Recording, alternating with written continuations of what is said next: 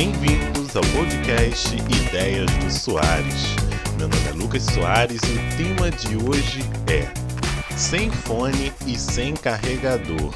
O que resta na caixa dos smartphones? Uma notícia que vem causando pânico nos usuários são os rumores, cada vez mais próximos da realidade, que indicam que a caixa dos smartphones vai perder mais um componente, o carregador.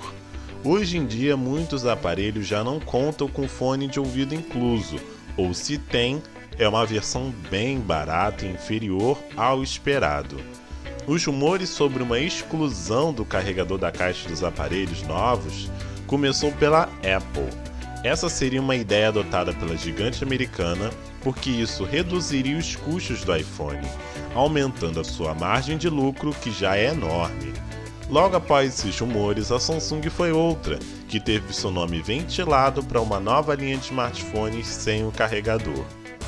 No relatório vazado lá na Coreia do Sul, a Samsung teria dito que, sem os carregadores, o custo seria reduzido e o preço poderia ser repassado para o consumidor, ou seja, a redução do preço, né, no caso, seria repassada para o consumidor. Mas ela, de uma certa forma, não garante que isso de fato vá acontecer.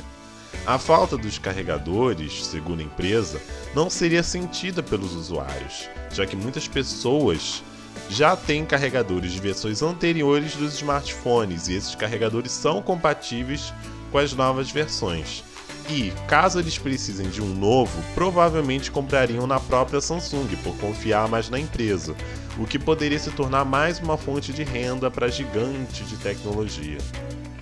É claro que essas histórias todas causaram uma onda de insatisfação, mas mesmo assim, não é difícil imaginar que a Apple seja a empresa a liderar essa tendência, desde que haja uma previsão de que as vendas dos novos iPhones não sejam afetadas, o que, segundo o analista da empresa GF Securities, disse não deve acontecer. Afinal de contas, né, a, a Apple ela conta com uma base muito sólida de fãs que dificilmente abandonam a empresa só porque não vem um carregador na caixa, né, gente? Por isso, fica aqui uma dica: conserve bem o carregador do seu smartphone. Afinal, se esses rumores estiverem certos, o seu próximo smartphone não deve ter um carregador acompanhado na caixa.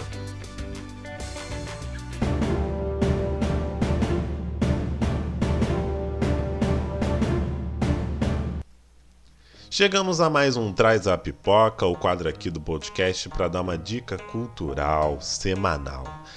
A série dessa semana é Crashing, estrelada por Phoebe Waterbridge muito conhecida pelo seu papel em Fleabag. A série é estrelada pela atriz que vive Lulu, recém-chegada ao hospital abandonado, onde é lar de toda a trama da série.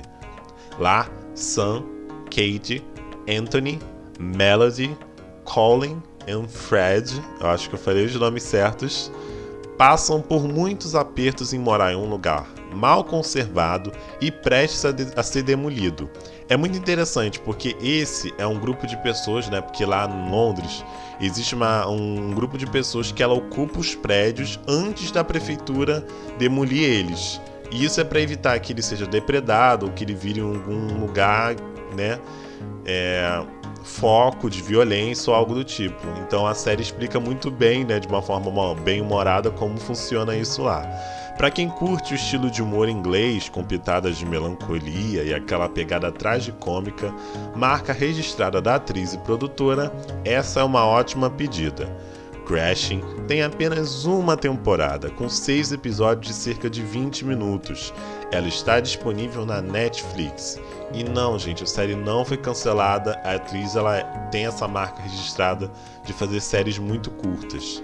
Mas é assim mesmo, ela tem um final direitinho. E é isso, pessoal.